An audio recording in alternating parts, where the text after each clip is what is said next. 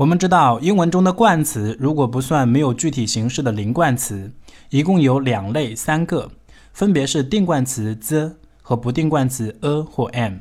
但如果从语音的角度上来看，英文中的冠词应该有四个，除了有两个不定冠词，定冠词 the 的发音也有两个，一个是用在辅音前的 the，另一个是用在元音前的 d。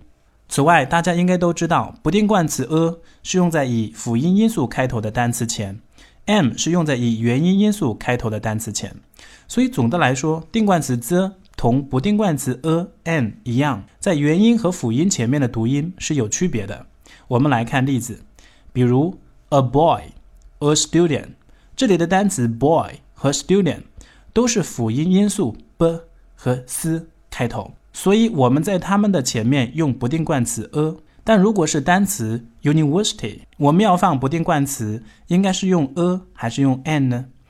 在这里我们要注意，虽然 university 是以元音字母 u 开头的单词，但是它的开头字母 u 的读音是 u，是辅音因素，所以我们还是要用 a，而不能用 am。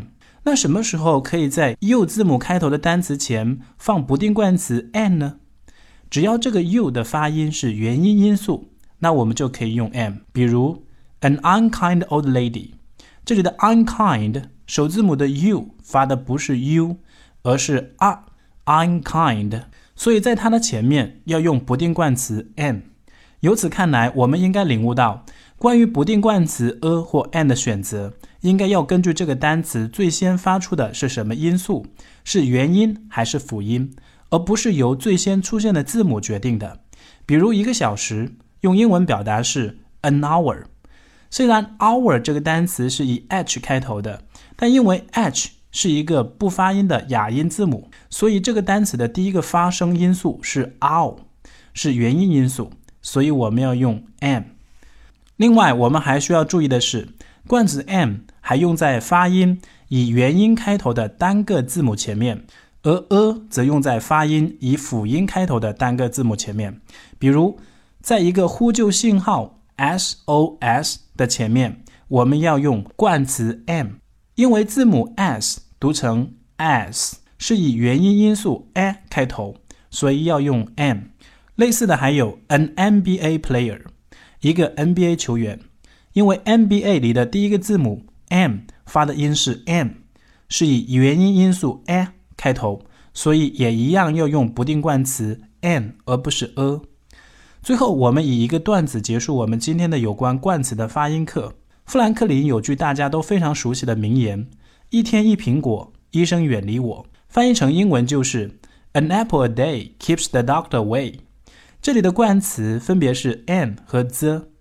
这句话主要是想表达多吃苹果有利于身体健康，但对于母鸡来说，让他们活得更久一点的方法，并不是多吃苹果，那是什么呢？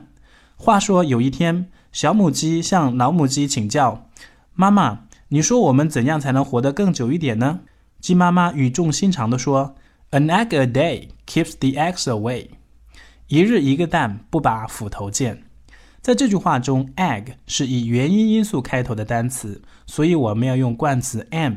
They 是以辅音因素开头的单词，用冠词 a，最后加定冠词的 x 是以元音因素开头，所以定冠词 the 应该读成 d。